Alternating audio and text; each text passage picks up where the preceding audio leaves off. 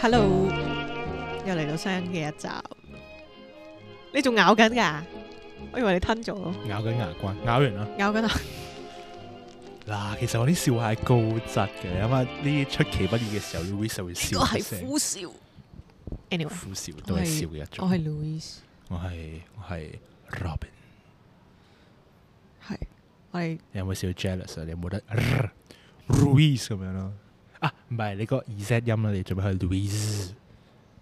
叫我係 Robin 咁樣。Please cut it. Don't don't leave it. 我唔知，你知俾咩反應？啊有冇 jealous？冇嘅，因為冇咩機會用到個人。啊你又唔使咁認真答 我嘅。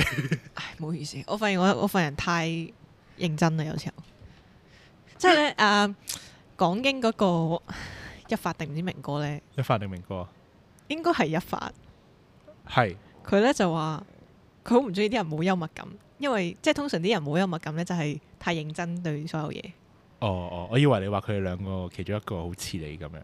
嗯，係咯，我就諗緊係咪咧？你覺得因為咧你覺得有冇唔係啊，我覺得佢哋兩個都係都係會都係會自己一齊喺度笑呢啲戇鳩嘢。係啊係啊係啊，係咯，但係我就係、我就係一發口中嗰啲唔係嘅，唔係好 get 啲笑話嘅人，一時時啦，一時時。其實有時候係陪笑嘅啫。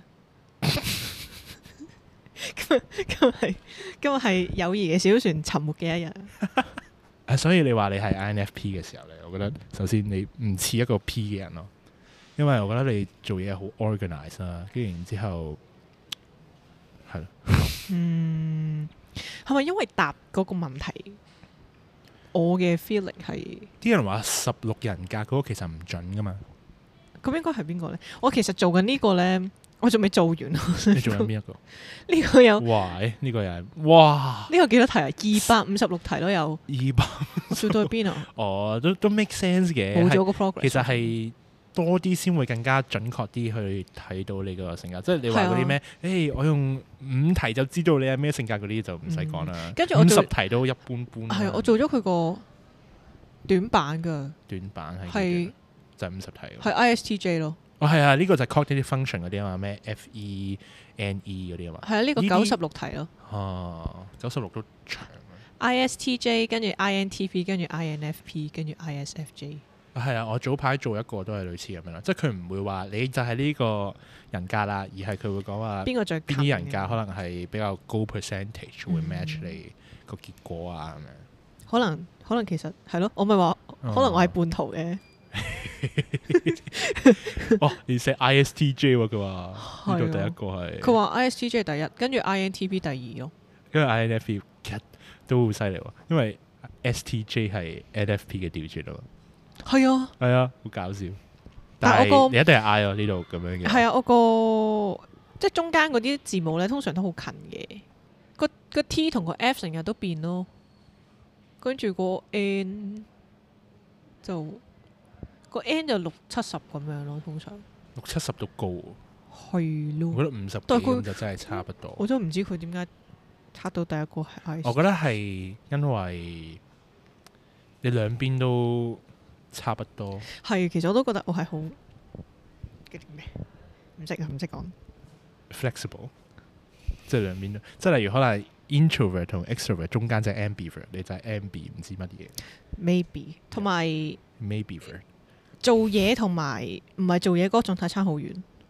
啊，right，我都有個可能係朋因為友咁同我講話佢可能翻學 versus 翻工係會係兩個 MBTI 嘅，即係兩個人格咯。係啊，係，我都覺得係。唔知係咪啦，因為我聽啲人講，即係呢啲咩 cognitive function，佢係再跟翻佢原始啲，即係呢、個我唔知有冇記錯啦，好似 Carl Jung 所講嘅嗰即係嗰個 theory 咁樣咯，即係人格嘅 theory。跟住佢其中一樣嘢係話人格係唔會變嘅咯。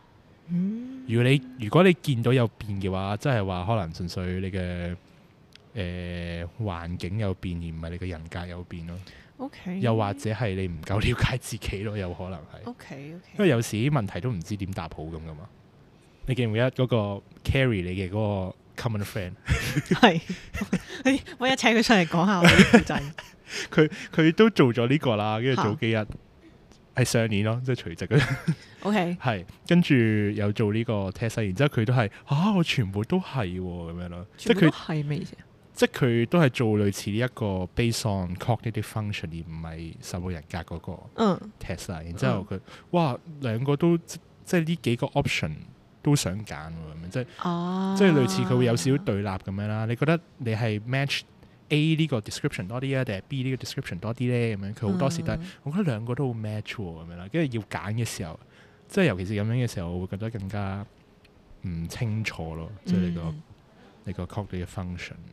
即係我而家 kind of 有個 take away 就係嗰啲字母係即係唔可以作準嘅，或者唔可以話就斷定咗你就係呢個人格咁樣。 labeling effect，labeling 嗯 effect。 ，rolling effect。 labeling labeling yes exactly，即係有少少，即係可能見到呢個人格之後，你會 form 咗一個歸屬感啊，然之後你會好想按住繼呢條續路行 maintain 咁樣呢一個人格啊咁樣咯，嗯或者可能有啲人唔中意自己呢個人格，就會特登抗拒呢個人格都有可能嘅。嗯總之就係因應住你所有嘅呢一個 category 而作出一啲反應咁樣。嗯，我哋我哋我記得呢個係其中一個 draft 嘅 topic 嚟嘅。 draft 即係我哋 podcast 個 draft。我哋一開始諗嘅時候嘛，有話哦過，想係講係呢個咯。我哋有 anyway， draft 今日咧係咩啊？今日嘅主題，我哋今日嘅主題呢，係延續翻上一個主題嘅，嗯，好啦。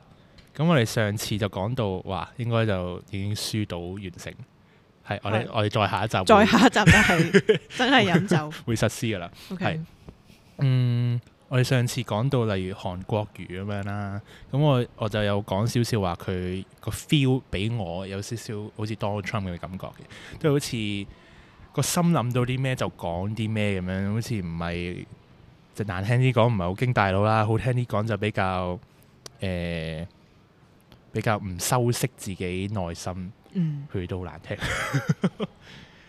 即係比較有嗰句講嗰句咯，應該咁講。嗯，係啦，直白啲。係啦，直白啲就唔會話誒擺啲咩政治 term 喺度啊咁樣，即係佢好似真係同啲草根階層講嘢咁嘅感覺， OK，係啦，which 好搞笑，因為 Donald Trump 絕對唔係草根階層啊啦，佢係離地嘅有錢人。係啦，咁呢個我哋陣間都會講下嘅。哦，咁總之就係、俾我嘅感覺就係佢哋兩個都係好 unhinged 啦。嗯然之後我唔知韓國瑜係點啦，但係 Donald Trump 係係多次由二零一六年嘅嗰個總統大選開始啦，講好多誒、呃、方言咁樣咯，即係佢選舉即佢哋叫咩宣傳嘅時候係講好多叫做 establish 咗嘅大話咯。 哦，我以為你講 dialect 添， sorry，言字邊嘅方言你，sorry，sorry，sorry，覺得係 dialect。突然間 OK，文雅咗，講咗好多大話。講咗好多大幾話。幾時係啊話講多次？即係可能一六年嘅選舉，即係嗰啲嗰啲助選期間已經開哦佢始有好咯。多 speech 嗰陣，係啦、佢嗰啲 speech 就永遠會係一嚟就會講好多誒大話啦，二嚟就會講好多歧視性嘅語言咯， O 嘅言論咯。咁有時就更加將呢兩樣嘢都 mix 埋一齊咁樣嘅。嗯哼，嗯，即係 extremist。點解要講大話咧？咁其實係咯，點解政治人物要講大話咧？ OK 嗱，咁政治人物呢，其實大家嘅 perception 都係覺得政治人物真係講大話㗎啦。語言藝術咯，或者語言藝術啦。咁但係係啦，語言藝術呢個 term 係好重要，因為政治家呢，佢哋叻嘅政治家呢，即係如果佢哋要講大話，佢哋唔會好明顯咁同你講我講緊大話啦。嗯佢哋一係就會包裝一啲，一係就會可能即使佢哋要講大話都好，kind of 係可能。誒、可能總統大選咁樣啦，可能講咗一啲選舉承諾咁樣，即係可能佢自己知道係唔會實現到噶啦，但係佢就講呢啲嘢去吸引選民咁樣。嗯咁但係呢一啲大話係選民當時係唔會證實到噶嘛，係或者就算當選之後先證實到都冇所謂啦。嗰、嗯個時候佢都係叫做講緊 kind of 真話咁樣啦，即係聽落，即係你唔會覺得佢係講大佢話有一個 promise 咯， promise 咯，係一個啦 promise，但係之後會唔會實現到咧？就之後先至可以決定。但係呢 Donald Trump 呢係佢個嘅 case 係好特別嘅，就係、因為佢講嘅言論呢係可以即時性咁話，即係咁去判斷係錯嘅咯。哦，係啦哦，有冇例子啊？我哋陣間會講例陣子間嘅講。OK，啊，我爭你唔記得講最重要嘅位就係、即使佢講咁多大話都好啊，佢二零一六年係當選嘅，佢做咗總統，即係美國起碼超過一半人係咪啊？其實希拉里係多啲人選佢嘅，不過最後選選舉人票嗰啲 whatever 啦佢，有 weighted 噶嘛，係嘛？係啊係啊係，佢嗯選舉人票制啦。但係總之，Donald Trump 都係有好多人去選佢咯，而佢係當選咗做總統嘅。咁呢一個咁有趣嘅 phenomenon 呢，係俾一啲學者發現到啦。咁嚇然之後佢哋就做咗一個研究嘅。OK，首先我想講呢、個誒、呃 research paper 唔係我直接揾到啦，我係睇一條 YouTube 片啊。嗯，誒呃係講呢個説謊的政治家，跟住然之後係咪有冇好嘅咧？至於佢話佢越講大話就越真咁樣嘅感覺啦，好 OK，係啦，即係即即係 kind of 啲選民，尤其是 Donald Trump 嘅 supporter 啦，會覺得 Donald Trump 越講大話，佢就係越真誠咁樣咯。咁呢個同我哋呢個同我哋嘅認知係咪好大分別先？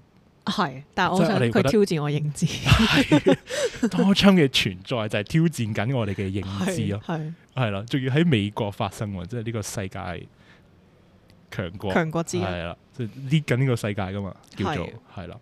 咁呢、個啊，我哋講翻個 YouTube 片係嚟自一個 channel 叫做壽司坦丁，台灣 channel 嚟嘅都係嗯哼， Social Standing 係啦，佢自己翻譯做壽司坦丁咁樣。嗯係啦，咁呢條片呢，就係、基本上係講呢一個研究嘅，咁然之後我都有睇呢個有睇少少啦，就未睇晒。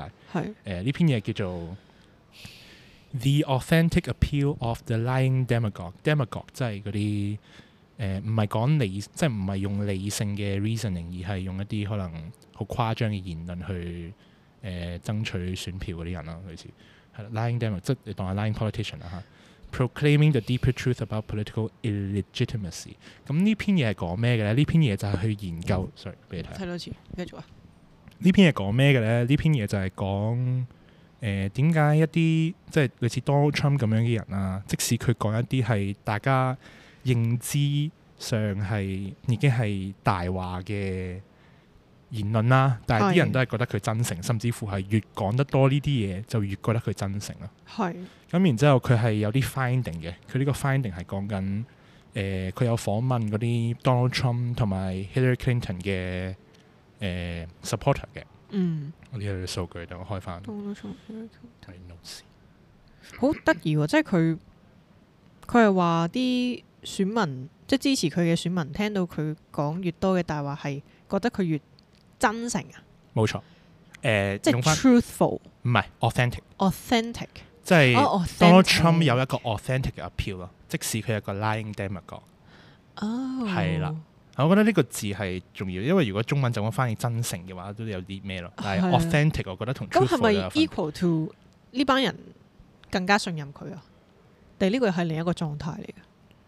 或者咁講咯，你你作為一個選民，你去誒、呃投票俾一個 candidate 係有好多原因噶嘛。有啲人會覺得可能佢呢個 candidate 誒、喺政府做嘢好 efficient 嘅，有啲人覺得哦佢就係、誒、可能係咯，咁即係啦係我佢 authent- 而而呢 authenticity 係其中一個係 authenticity 就係其中一個指 metric 標咯咁。樣，嗯其中一個指標去選去揀啲候選人咁樣咯。好啦，咁咧呢度就有問誒、呃 Donald Trump 嘅 supporter 啦，咁佢哋就俾咗一啲言論俾嗰啲 supporter 睇，咁然之後睇完之後，即係個嗰啲言論係證實係錯嘅言論啦。有冇得例如睇嘅？佢俾咗誒、啲有啊有啊，例如呢度話全球暖化呢個概念係中國人虛構出嚟嘅，目的就係為咗消滅美國製造業嘅競爭力咁樣啦，係係啦。好誇張喎，坐得係啊，例如誒，仲有其他嘅咩美國南部邊境嘅移民車隊混雜咗犯罪分子同埋身份不明嘅中東人士咁樣啦，有啲有啲 recurring theme 嘅，即係種族嘅對立啊。嗯，你睇到少少啦。OK 嗯 OK，嗱、總之咧，呢啲咧佢就俾咗啲 supporter 睇啦，睇完之後，誒俾埋呢個 evidence 去證明呢啲係錯誤嘅言論啦，嗯即係唔係 factually correct 嘅言論啦。係跟住然之後咧，俾佢哋睇完之後咧，就同佢講話：呢啲係 Donald Trump 所講嘅言論。咁你覺得呢啲言言論係真實啊，定係錯誤嘅咧？嗯咁、你覺得有幾多 percent 嘅 True 人 or 係覺得 false？錯誤嗯哼嘅咧？有幾多 percent 啊？係啦，即係佢有完全真實、完全錯誤，然之後都有一一啲即係可能少少真實部分嗰啲啦正確嗰啲係啦係啦係啦，應該都有嗰嗯啲。哼你估下有幾多 percent 嘅人係覺得係完全錯誤？Donald Trump supporter 哦，佢個受眾係 Donald Trump support。係啦，即係 Donald Trump supporter 入面。 MC 題啊，我哋又整翻個好啊，A 八點八 percent，B 係。廿八點八 percent，C 四廿八點八 percent，D 六廿八點八 percent。佢問咗幾多個人啊？唔知喎，一啲啦。八點八、廿八點八、四十八點八同六十八點八。即係做得呢啲 paper 咁樣 peer review 咗，應該個數都係可靠嘅數咯，唯有咁講。咁你咁樣鋪鋪排得一定係 A 啦， A 係八點八啊嘛，即係得八點八 percent 嘅人覺得嗰個 statement 係錯嘅咯。嗯，係錯嘅，正確答案係多六十八點八 percent，有六十八點八 percent 嘅 Donald Trump supporter 喺呢個問卷啦，係認為 Donald Trump 講嘅，即係頭先嗰啲錯誤嘅言論，即係頭先嗰啲言論啊，係完全錯誤嘅。即係例如可能講緊佢哋係唔相信全球暖化其實係中國做出嚟嘅一個陰謀咯，即係佢覺得呢即係 Donald Trump 嘅呢啲 claim 啊係完全錯誤啊。咁咁佢又 呢個真係雙重挑戰我認知喎。 係咪啊？係咪啊？係咪好有趣啊？我同你講， O K，咁係咯，即係你明知佢講錯嘢，嗯但係你都選佢。嗯，咁但先 O K，但係有冇人 point out 過佢講錯先？跟住佢自己點樣回應先？即係同 Donald Trump point out，你錯嘅係咁啊？咩意思啊？係咯，即係冇人 challenge 過 Donald Trump，Donald Donald Trump，Donald Trump。侵侵啊嘛，啲人叫佢都啱有冇嘅。 challenge 過 Donald Trump？跟住 Donald Trump 又點樣回你應講緊啲佢啲 supporter 有冇 challenge 過啊？唔係即定係媒體啊，或者其他哦誒媒體咁一定有。㗎，咁但係唔會有機會喺佢面前 challenge 㗎嘛？可能 Donald Trump 自己 We will make America great again 咁樣嘅時候，政治人物哦，咁佢即係佢好多時都係呢啲 speech 嘅時候去講呢啲嘢㗎嘛。我喺度諗緊，會唔會啲人係覺得，即係聖人都會犯錯咁樣去 justify 佢啊？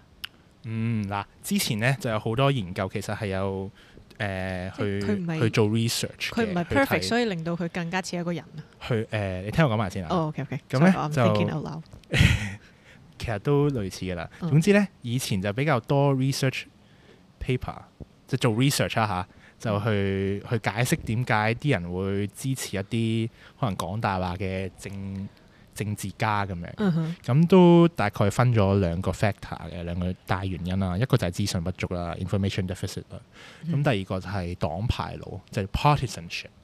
咁、嗯第一個資訊不足咁就好明顯，就係講緊哦，因為啲選民唔知道到底真嘅答案係乜嘢，咁係所以就見到佢講呢嘢，哦，咁就應該係真啦，即係佢佢作為一個誒嗰啲咩出名嘅人，咁佢講啲嘢唔會講大話啦，咁樣信咯咁樣。嗯跟第二個解釋就係黨派路。咁黨派路咧係點樣咧？就係、可能平時一啲科學歸納咧，就我用翻呢個壽司坦丁條片嗰啲例子啦。誒、科學歸納咧就會可能去揾一啲唔同嘅事實啦，而嗯去得出一個結論嘅。嗯咁但係咧，黨派腦係類似一種動機式嘅推理咯，即係佢個腦入面先有個結論。呢、個人係講真話嘅，啊當初係講真話，然之後佢就會揾一啲符合呢個結論嘅事實去嗱，你睇得到話係講真話㗎啦，係咪？哦，係啦。 OK OK，咁但係你揾唔揾到呢兩個説法有啲咩共通點？第一個係咩話？第一個係資訊不足，第二個係 partisanship。 O.K. 我會話可能嗯第一個係嗰個人接收得接收唔到，或者佢接觸唔到某啲資訊，所以佢唔能夠去 prove 個嗰個呃 politician 點讀啊政治人物嘅錯啦人，啊所以佢就只能信啦。嚇嚇 B 嗰個咧就係佢可能係動機式推論。佢解釋錯嗰啲資訊啊，或者唔係嘅，咁有啲偏頗嘅資訊喺度都會令到佢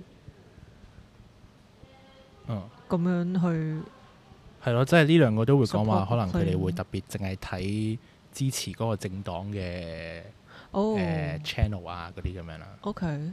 即係呢個係資訊不足入面又係即係哦啦，咁黨派佬應該都係嘅。即係睇得唔夠闊啊，兩個都兩就派嗯係人。睇佢 buy 佢 idea 嗰啲咯嗯，，OK，咁 OK 技術推論都係咁。 O K，咁佢哋有啲咩共通點咧？就係 for 資訊不足嘅説法嚟講啦，嗰啲選民其實都係支持緊佢哋覺得講真話嘅政客咯，即係佢哋唔知道佢講大話噶嘛，其實咁即係佢覺得佢哋都係講真話啦。咁而黨派度嚟講，佢係有呢個動機式推理噶嘛，咁即係話對佢嚟講，佢哋係講真話噶啦，然之後佢咪揾一啲 supporting evidence 去 support 呢一個 thesis 咁樣咯，即係對，即係呢兩個 factor 咧，其實咧都喺度，即都冇解釋到底點解選民會支持一個講大話嘅政客咯。呢兩個 factor 都喺度解釋緊，即係都喺度論述緊，其實選民都係支持緊佢哋認冇為嗯講係，即係講真話嘅人，而而唔係講。大話嘅人。嗯咁而呢一個 research 咧，就係、focus 緊支持好明顯講大話嘅人，講大話嘅政客呢樣嘢咯，呢、一個 phenomenon 哦，即係係啦。呢班人係 suppose 呢班人係直頭知道佢講大話噶啦，不是資訊不足，亦都唔係係啦。吸收偏頗資訊嘅人。簡單嚟講，佢哋知道佢唔係講真話咯，但係佢哋都係覺得佢有呢個 authentic 嘅 appeal 咯，然之後去支持佢。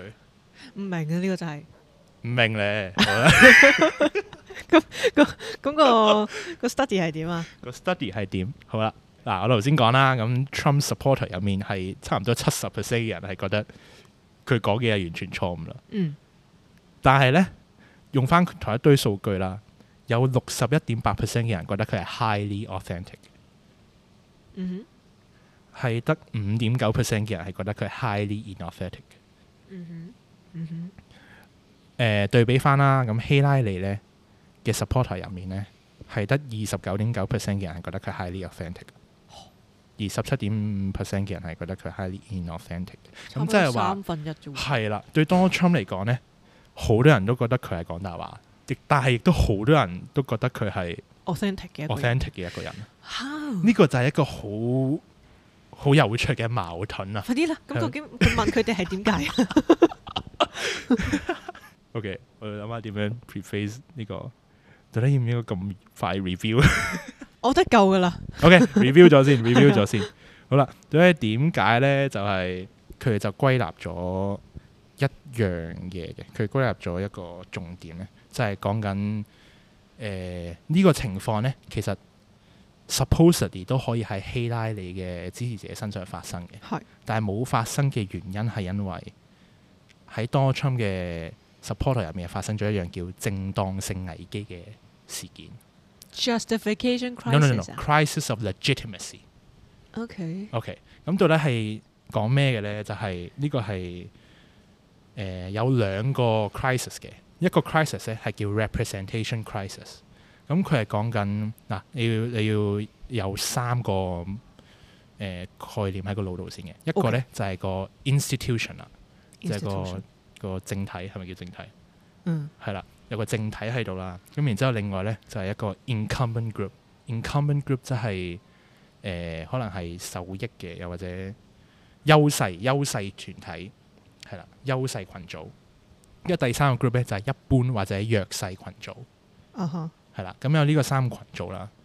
咁咧喺 representation crisis 嘅等等時先，等先，你要係假設佢哋係咩噶嘛？優勢群組係咪即係受惠於政策嘅一班人啊係啦係啦，即係傳統會受惠於政策嘅一班人。 ？OK，咁而弱勢群組咁你知啦，就係、傳統唔受惠忽嘅視咗嘅嗰班係啦係啦啊 OK，咁喺 representation crisis 咧，誒、個 institution 咧就好明顯係 favour 呢班優勢嘅群組啦。係咁所以咧，對於呢班弱勢群組嚟講咧，呢、一個政體係 illegitimate 嘅，因為代表唔到佢哋，嗯所以咧誒佢哋就會對呢個優勢群組同埋對呢個政體啊，尤其是呢個政體係非常之不滿嘅。嗯咁喺呢個情況之下呢，係可以助長到一個叫做 lying demagogue 嘅出現，就係、一個講大話嘅人嗯嘅政客啦。嗯咁、但係呢個政客呢，佢講大話嘅時候呢，係誒係出係基於呢、個誒、呃弱勢群組嘅出發點去講大話咁樣咯， OK OK 係啦。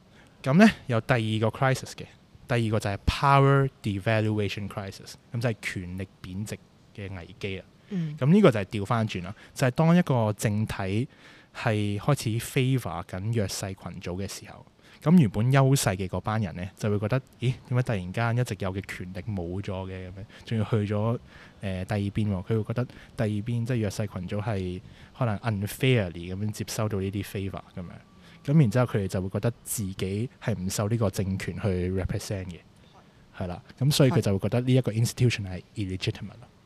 ，OK，即係簡單嚟講，佢哋都係因為自己嘅利益群組係啦，利益受到衝突咁樣，即即誒即係即係即係冇利益咁樣咯，類似即係所以嗯哼就有呢個 crisis 出現咗咁樣。嗯哼，咁佢呢個 paper 咧就有 define 咗乜嘢係叫方言先嘅，首先 OK，係啦。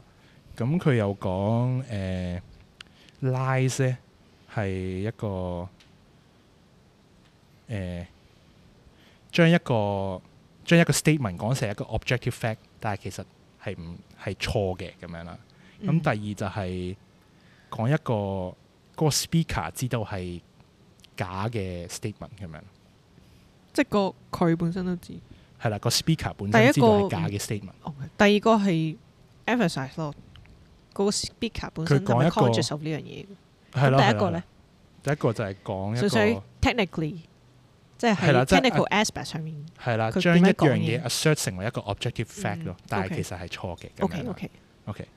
咁咧，而一個係咁講呢啲嘢，即係呢啲説話嘅人就係一個 liar 啦。嗯咁但係唔係話所有 lie 咧都會係令到人覺得佢係嗱，即係正路上嚟講，如果一個政客講大話嘅話，應該對佢嚟講係會係有個唔 authentic 嘅 appeal 噶嘛。嗯係啦，咁但係唔係話所有大話都會有呢個效果啦。例如可能你要講啲 white lies 嘅話，咁誒啲選民都會明白你嘅，又或者係咯，即係嗯講一啲冇傷害性嗰啲啦，叫嗯做、叫做啦。咁咧，佢呢篇 paper 就再細分誒、呃有兩種嘅 lie 嘅，一種叫做 special access lie，係第二種叫 common knowledge lie。咁 special access lie 係講緊咩咧？就係講緊一個得講嗰人先知係咪真實嘅一個方言咯。資訊不流通係啦，我舉個例子啊，嚇，即係想當年呢個 Bill Clinton 咧，好出名咁樣同一個白宮嘅女 intern 咧， 就就有呢、個 predator。係啦，就就發生咗一啲關係啦。 OK，你知唔知呢單嘢好嚴重㗎？就係、因為佢俾人話講大話，然之後爭啲俾國會彈劾咯。哦，OK 係點啊？咁即係 for sex 咁樣啦，係啊，就係 oral 誘惑 sex 咯佢係啊哦，唔知因為又話，但係跟住佢總之否認呢樣嘢，係啦，否認呢樣嘢，跟住佢係因為講大話而俾國會彈劾嘅，彈劾唔成功嘅，不過就有俾彈劾咯。嗯哼即係呢個 Donald Trump 之前俾人彈劾嘅嗰個總統啊，就係、Bill Clinton 啦。嗯哼，咁然之後咧，佢有一個好出名嘅 statement 咧，係俾人當咗做 meme 噶啦。依家我試下爆佢先，I did not 唔係屌，好似 Donald Trump 呢 邊。等先，佢把聲係虛啲，I did not have sexual relations with that woman 咁樣。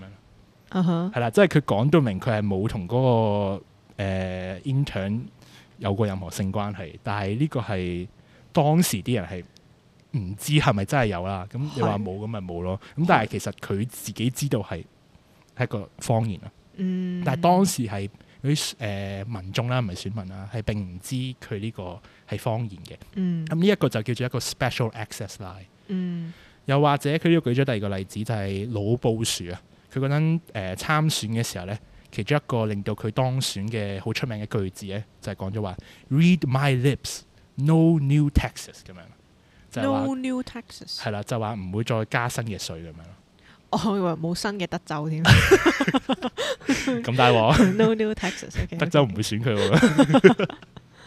咁但係最後佢上任之後咧，係加咗新嘅稅項嘅。啊，係啦，咁呢啲就係係 special access lie 咋，咁就係當時嘅人嘅選民係唔會知道佢係咪真係講大話啦。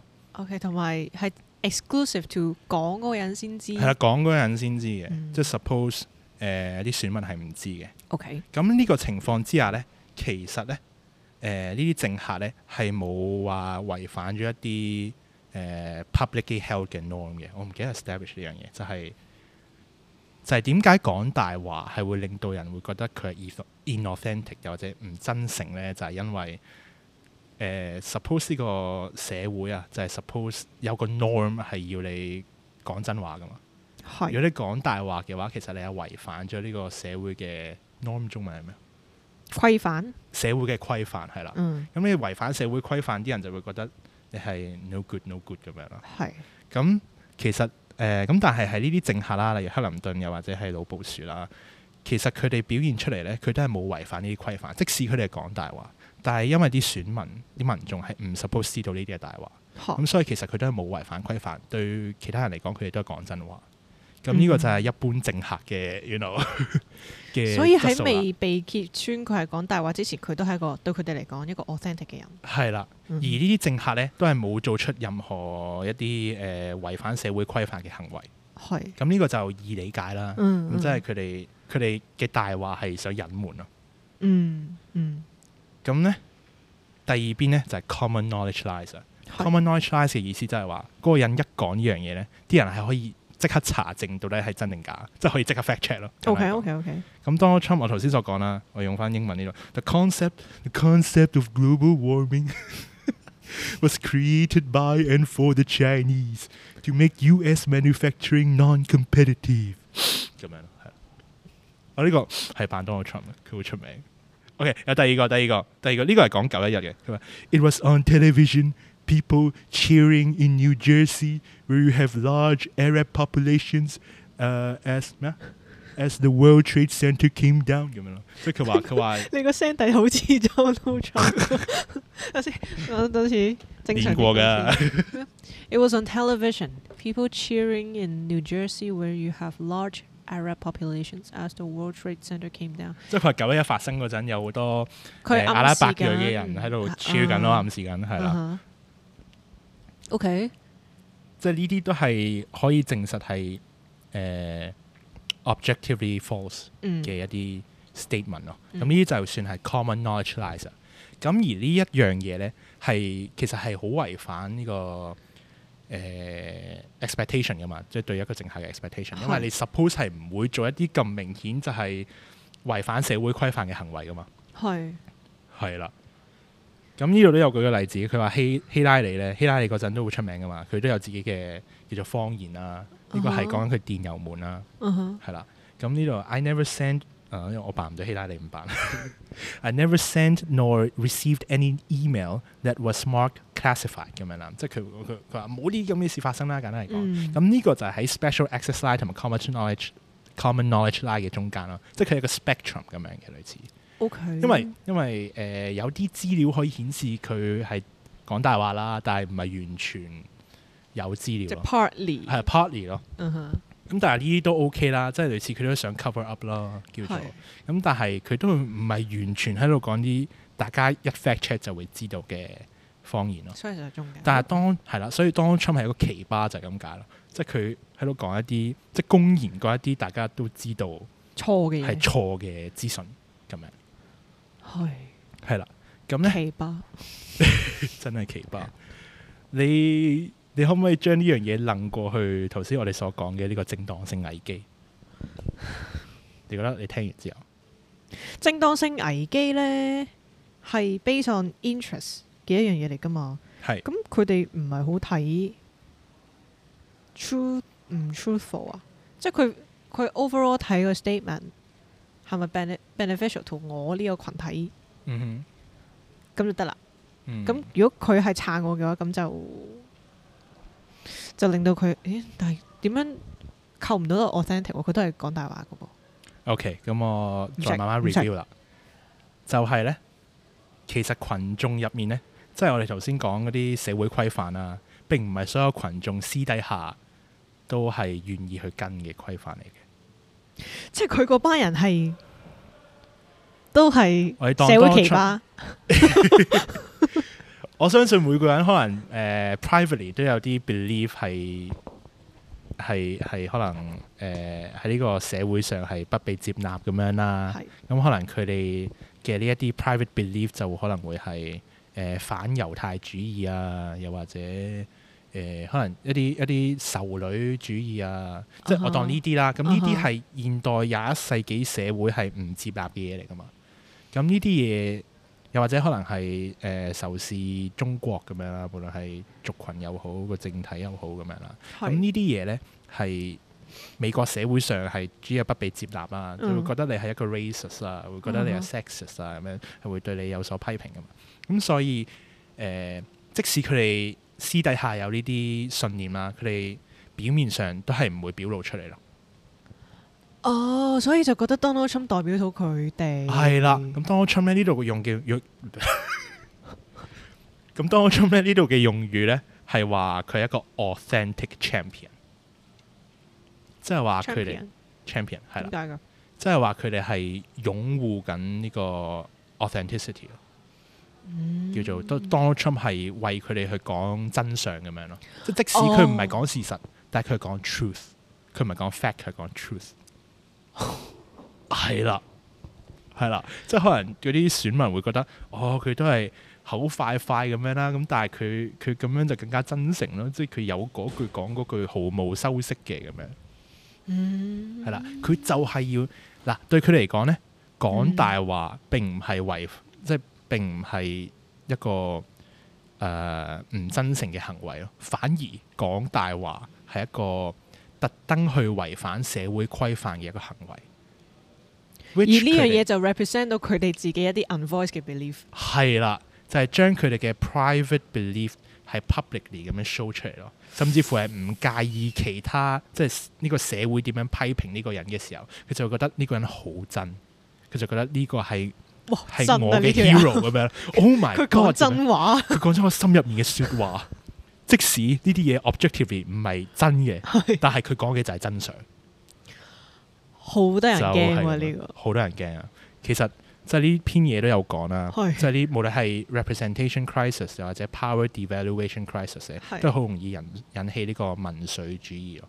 而嗯民粹主義就係講緊可能誒、呃即基本上係拋棄民主制度嘅一樣嘢咯，就係、嗯會 push 一個強人政治咁樣咯，類似。嗯嗯嗯即係雖然依家有好多右翼嘅例子，但係我頭先所講啦，representation crisis 咧係講緊弱勢群組嘛，即係其實嗯弱勢社群佢哋都可以係有一個咁樣嘅人出現咯，係，只不過依家出現咗嘅一個右翼嘅人咁解，而佢係 define 而咗佢好係多大部分係啦，嘅而佢就係代表咗呢班誒、呃、優勢社群，因為佢權力貶貶值啦，咁所以佢哋嗯就會將誒呢一堆嘅憤怒啊，又或者呢一堆嘅不滿啊，就會投射喺依家睇嚟好似誒、呃越嚟越多誒、呃 institution 所 favour 嘅弱勢社群，但係 in reality 佢哋嘅 status 其實係仲低過啲優勢社群㗎咪咯，好似已經咪好似希特拉嗰陣將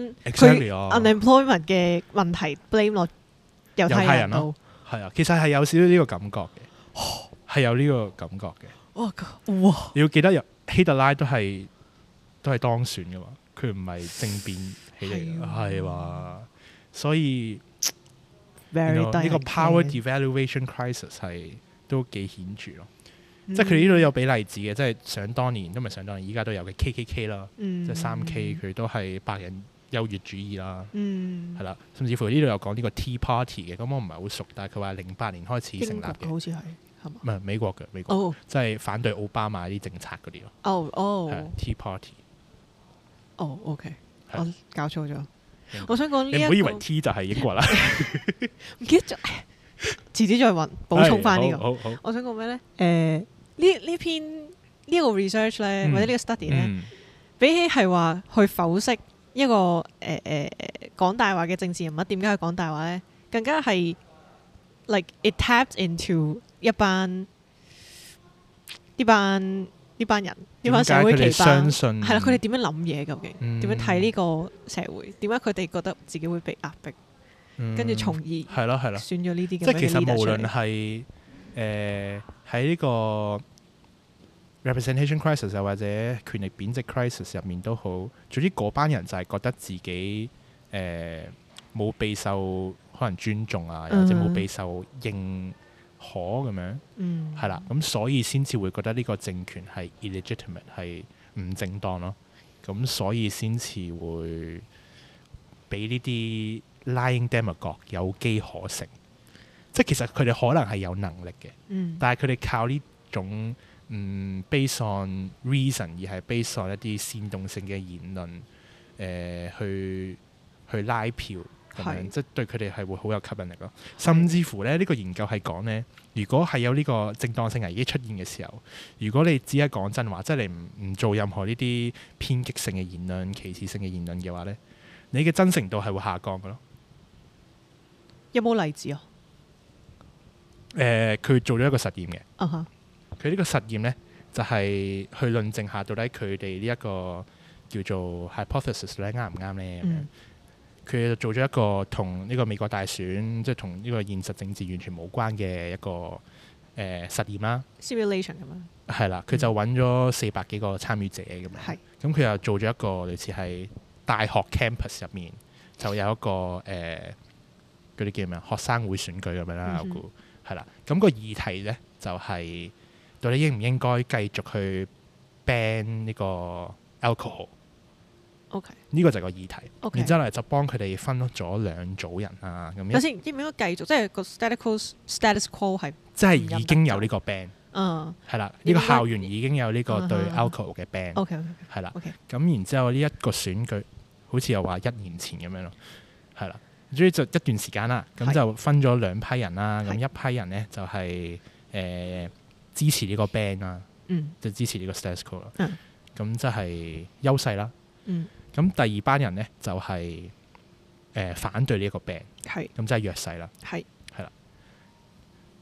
我唔記得啲詳情啦。總之個結果大概就係、如果喺正正常常冇話任何危機出現嘅時候呢，如果一個政客呢去講誒、呃 baseline 嘅嘢啦，即係冇話任何講大話嗰啲嘅話、versus 去特登去講一啲大話嘅言論嘅話呢。誒、無論係支持定係唔支持嗰個 candidate 嘅人呢，都會覺得佢講大話之後個真誠度係低咗好多嘅。咁即係呢個係我哋正常嘅認知啦。啊哈即係佢，我冇記錯，佢應該加咗好多 variable 嘅，但係唯一一個可以誒、呃令到呢個結果有改變嘅 variable 就係加咗正當性危機咯。哦嗯咁我咁我未睇到佢點樣加啦嚇。咁係但係佢就係總之加咗之後呢，係不論性別，誒、呃不論你係支持 ban alcohol 定係反對 ban alcohol，無論你係處於弱勢定係處於優勢狀態，只要對你有呢個 crisis 出現嘅話呢，佢講大話嘅時候係會比唔講大話嘅時候係更加真誠咯。然之後佢哋都試咗，如果唔係講大話而係講誒仇恨嘅言論會點呢？嗯都係一樣咯。所以都係講仇恨言論比唔講仇恨言論更加真誠咯。而最嗯大 effect 係仇恨言論同埋大話一齊講，係最 真誠啦。咁就超級 influential 啦，即係對嗰個嗰班選民嘅係啦，佢哋就會特別覺得呢個人好真誠咯，講晒佢心入面嘅説話咁嘅感覺咯。哦 OK，好恐怖。 Basically 就係咁咯。原來係呢個我哋係咁容易就被 manipulate 嘅。其實係，我覺得好多啲 sociology 嘅研究咧，都係證實到呢樣嘢咯。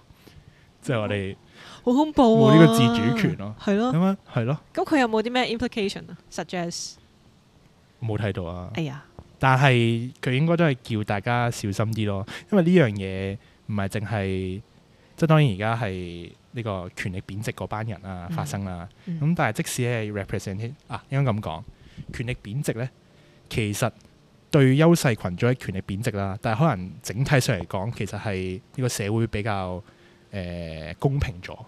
嗯哼，但係當社會公平咗嘅時候，咁真係弱勢社群係更加多 support 啦。係咁變勢咁即係優勢社群少咗 support 啦，即係你就咁驟眼睇，其實係一個更加好嘅社會啦，叫做咁。係但係對於佢哋嚟講都係有不滿咯，即係話即使個政權係一個誒、呃 equal 嘅 society 都好，都可以有啲咁嘅 crisis 發生咯。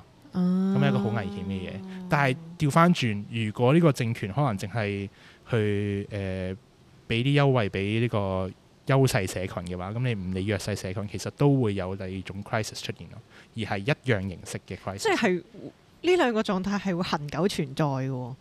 對於誒、呃政客嚟講，係佢哋要學識點樣 navigate，但唔可以對於對係於選民咯，啊因選為民都係因為應該咁講啦，佢呢個係開咗個誒、誒開咗個漏洞，又或者開咗個 opportunity 俾一啲政客咯，佢哋可以用呢個 strategy 啊去，right，right，贏 right 選應民該反係我而。應該係我哋要係我哋要自己防備咯防備自己唔好俾人即係反而 manipulate 政客可以 manipulate 到呢樣嘢咯，哦，係啦 shit，，我即哋係要佢防係備 exploit，俾政客但係我哋唔可以俾人 exploit exploit。哦係啦，係係啦，即係無論呢個政府係嘗試去將呢個資源均衡咁分配又好，定係佢淨係分配俾一班有優勢嘅人都好，係 Oh，哦都可以有呢個危機出現咯。而而啲政客都可以利用呢、個誒、呃煽動性嘅言論去當選咯，係啦。即使你係代表弱勢社群都好，咁可能其實佢都係冇呢個能力去為呢個社會作出更加好嘅改變咁樣。而呢個特朗普先生，我哋就唔 講啦。我哋有個 fearful future ahead of us 啊。但係呢，誒、有個少少嘅好消息就係、係就係、阿、特朗普先生呢，係最近係俾呢個俾唔同州份嘅誒、呃、法庭啊，係話佢冇呢個資格去參選二零二啊四係啊嘅總統大選嘅， That's cool。係啦、即係佢話佢唔可以做呢個共和黨嘅。但係呢個會唔會佢選係啦另一種極權嘅展現啊？即係唔俾人參選。嗱，咁佢有 basis 嘅。首先 OK 首先佢係一個法庭去俾呢個判決啦，係而個 judgment 啊嗯唔啦係一個立法機關，即係唔係行政機關咁樣抌出嚟啦。嗯咁佢司法系統咁樣，我覺得都都已經 kind of，雖然你都可以話佢司法系統俾民主黨控制咗，咁但哼，係呢係個 anyways 啦。 咁但係起碼佢有都叫呢個獨立係嘅，佢即其係個實都三 reputation 權 OK 獨立嘅，嗯係咯。咁另外就係佢個 basis 就係因為 Donald Trump 係參與咗呢個二一年嗰個一月六號嗰個誒 riot 啊嘛，叫做。啊哈即係嗰個 Capitol Hill riot 啊嘛，係而家中文叫咩啊？咩咩國會山莊係國會山莊嗰個嗯唔 riot。記得咁所以呢個係誒、呃我唔記得佢哋好似有個 law 咧，係講話如果一個人咧，佢佢作出一啲對國家有啲類似 treachery 即係叛國行為咁樣啦，或者對國家利益有啲咩損害咁，嗰、個人就唔可以參選咁樣咯，類似。嗯係咯，嗯即係佢係有個 basis 喺度去禁止佢參，而唔係話我唔中意你，所以就唔可以參選。 OK 係 OK，啦有啲好危險嘅諗法，我成日都喺度即係一路聽一路聽，我都喺度諗，如果放翻去香港係點樣，我原本諗嘅係放喺台灣咯，即係我或上一者集咁韓樣。國咁樣咯，我唔知啊但係我哋唔係好清楚佢哋嘅言論咯，所以我咪話係啊韓國瑜咧，嚇佢有少少 Donald Trump 嘅感覺啦，但係佢係當唔到選噶嘛。嗯，而其實我覺而得係因為啲人睇得其實 Donald Trump 喺二零年，即係同一年，佢哋兩個都係當唔到選嘅喎，啊，即係咁講啦。我唔知係有冇同埋我覺得可能個對手嘅 buff 都有影響，哦，即係蔡英文強啲。係蔡英文，跟住佢對 Clinton 啊嘛，但係其實好似頭先所講，Clinton 佢個誒淨係數人數嘅話係多啲噶嘛。啊票數啊啊係咯，即係 Donald Trump 好搞笑，Donald 啊 Trump 佢自己係批評呢個選舉人票制度，但係佢靠選舉人票制度去啊去去當選嘅，甚至乎同拜登選嗰一年都係有少少五十五十嘅感覺嘅，啊，即係都唔拜登都唔係話贏佢九條街咁樣咯，即係係蔡英文係贏韓國瑜九條街噶嘛，係係係咯， OK，係啊我覺得呢個係好有趣嘅，即係我一直都唔明點解 Donald Trump 好明顯講大話，但係啲人都會支持佢，即係我自己都有諗過，即係諗下佢佢啲佢啲 supporter 都係嗰啲白人啦，即係叫做嗯大部分啦嚇。 privilege group 即係我諗緊應該都有啲關事，但係然之後我睇完呢個 paper 之後，哇！雖然我感覺好似有啲 bias，但係就 kind of 令到我明白我呢、個誒呢個諗法咯，咁樣即係係真係嗯有係啲根據咯係有少少係咯係咯 evidence 喺度係嘅，係有真 evidence 係。喺度嘅，嗯係啦 O K，我有但係真係開咗我真係挑，戰 係哦啊，三重挑戰咗佢，三重挑，戰， 即係好多 concept 喺入邊，我覺得係好值得大家或者我自己又係應用落去唔同嘅政治生態入邊去睇，嗯，係入面啊，係點樣我咯？我原本都諗住咁樣，好難，但係好難啊因為好多要講好因耐為。始終美國嘅政治生態同其他地方又唔同啦。係係咯但係我覺得呢個 basic 呢個架構真係可能係呢個優勢群組同埋弱勢群組，然之後係我覺得呢個係都頗 universal 嘅。冇錯，喺喺民主政體入面咯。係係啊思考咗好多嘢，有有冇其他嘢補充啊？都冇啦，你有冇補充啊？有冇補充？嗯，好值得睇一睇呢啲，睇睇睇翻呢篇論文咯，係多謝壽司坦丁呢條片，係咯，或者會睇佢條片咯， 睇佢條片咯，佢條片十幾分鐘咯，跟住 OK 佢呢個 essay 即係呢個 research paper 就三十三版，係啊我冇睇晒。 ，OK，我淨係睇咗佢前面 theory，跟住然之後，但係誒，但佢嘅 intro 我想係基本上睇講嗰晒班 author，哦，佢有三個 author 嘅，俾你睇下先啦。啊佢哋自己有冇自己啲政治利益申報啊？我唔知喎，咦但係我知道佢二零二零之後，佢哋依家有個等緊 peer review 嘅續寫，即係叫做續寫嘅 paper 啦，即係都係講呢樣嘢即係咯。follow up 咁係樣， follow up 咯，叫做，因為佢嗰個 title 係唔知咩，When Truth Trumps Facts 咁樣咯，嗯，係即係佢呢個噴我中意。哇！佢好可唔可以叫 imperial？啊即係佢提供咗好多 model 喎。呢呢呢份 Imperial empirical，sorry，我諗緊邊個帝國主義啊？呢邊嘢 empirical， empirical 係 right 佢提供咗好多冇聽過嘅 model 啊。哦，去係啊睇係啊，我都學咗好多嘢啊呢度，係咯呢篇嘢幾好係咯，empirical overview，佢自己都講係我我翻去真係要睇大家都可以一齊睇下呢個哇實驗到底點樣做，係因為我最 impress 就係佢可以做到一個實驗係可以咁樣去揾咁多 variable 咯。嗯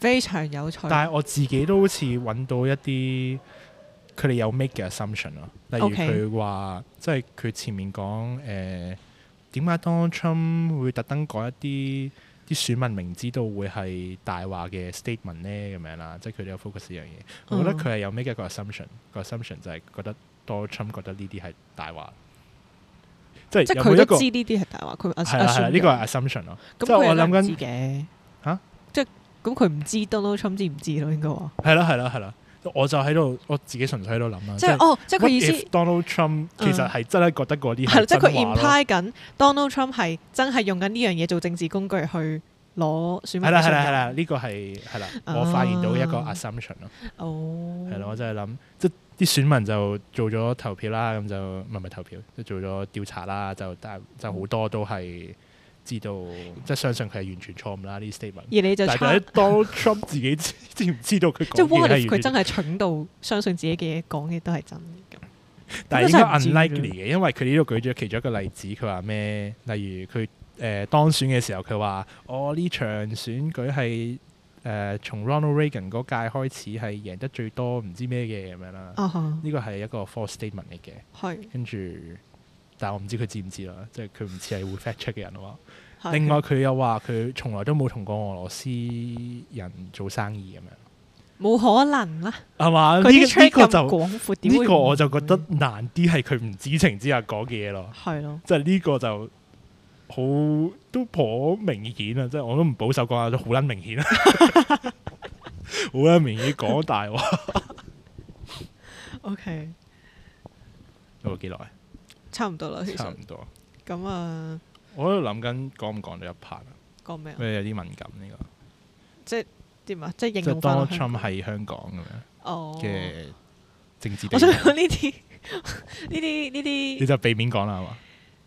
可以 cut 咗佢嘅。唉，遲啲先算啦呢啲。好啦，自己咁我先哋我覺得幾好啊！你有冇咩收尾啊？收尾啊！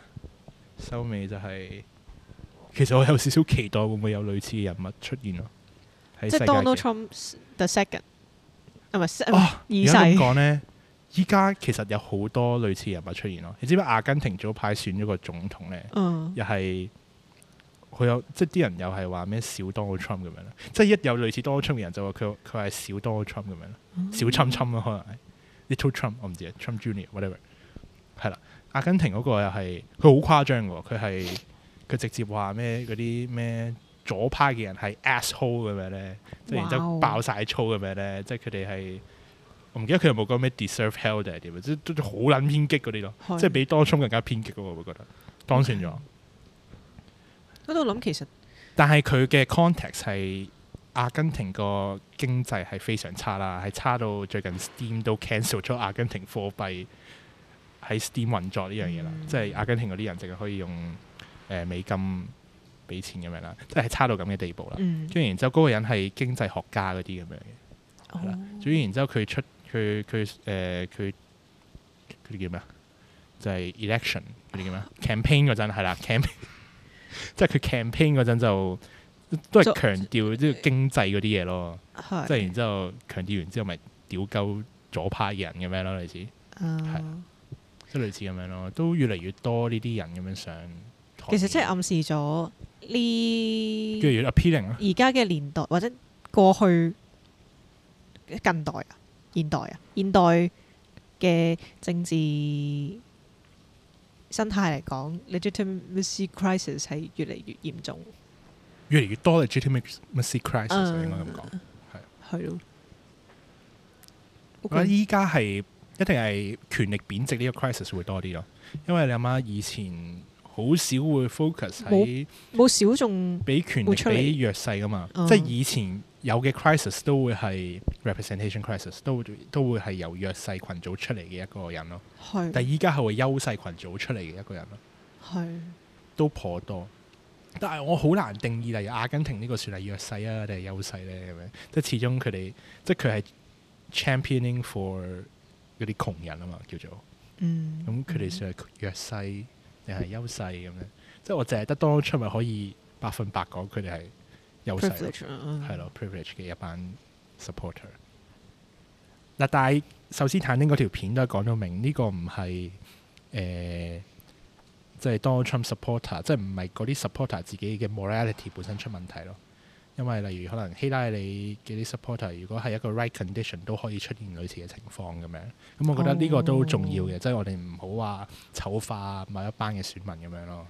誒、係雖然好 tempting，係我覺得呢個係係重要嘅，因為係即係我自己都要，大家都要學習下即係啦，係啦個時勢做英雄咁樣嘅， ，kind of Sentiment 係咯今日就今日就講到呢 度啦，應該 係正，今日 sociology 一零一啊，數字，你係 Donald Trump 一零一 笑死兩個唔係讀衝數字嘅，係啊講數字，Trump Trump 一零一，好似冇乜 input 咁樣咯，我想講， OK 啦，我覺得我變咗嚟聽下下兩書咯。啊集你 input 下兩集，好啊下兩集講 irony 咯，咁我要睇多啲關於好啊 irony 嘅，嘢。咁我唔 input 噶啦，即係面我唔唔睇你應該了解得多過咯，但係講 irony 嘅話，哦咁我睇下我可以 input 到啲咩啦都少少真係關政治事嘅，我諗。啊哦，即可以係啊，誒可以啊，即係講緊而家有好多爭議性嘅議題，let's say LGBT 咁樣，跟住啲人點樣用反諷去作為一個工具去嘗試講一啲 controversial 嘅，去 voice 佢哋自己嘅 controversial opinion 咁樣咯。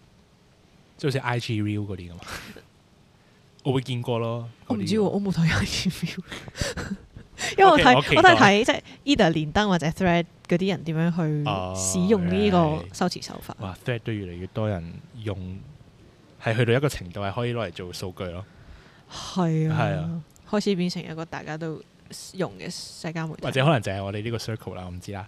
今日就 Good talk, good good episode， good episode，拜拜。拜拜，拜拜，拜拜。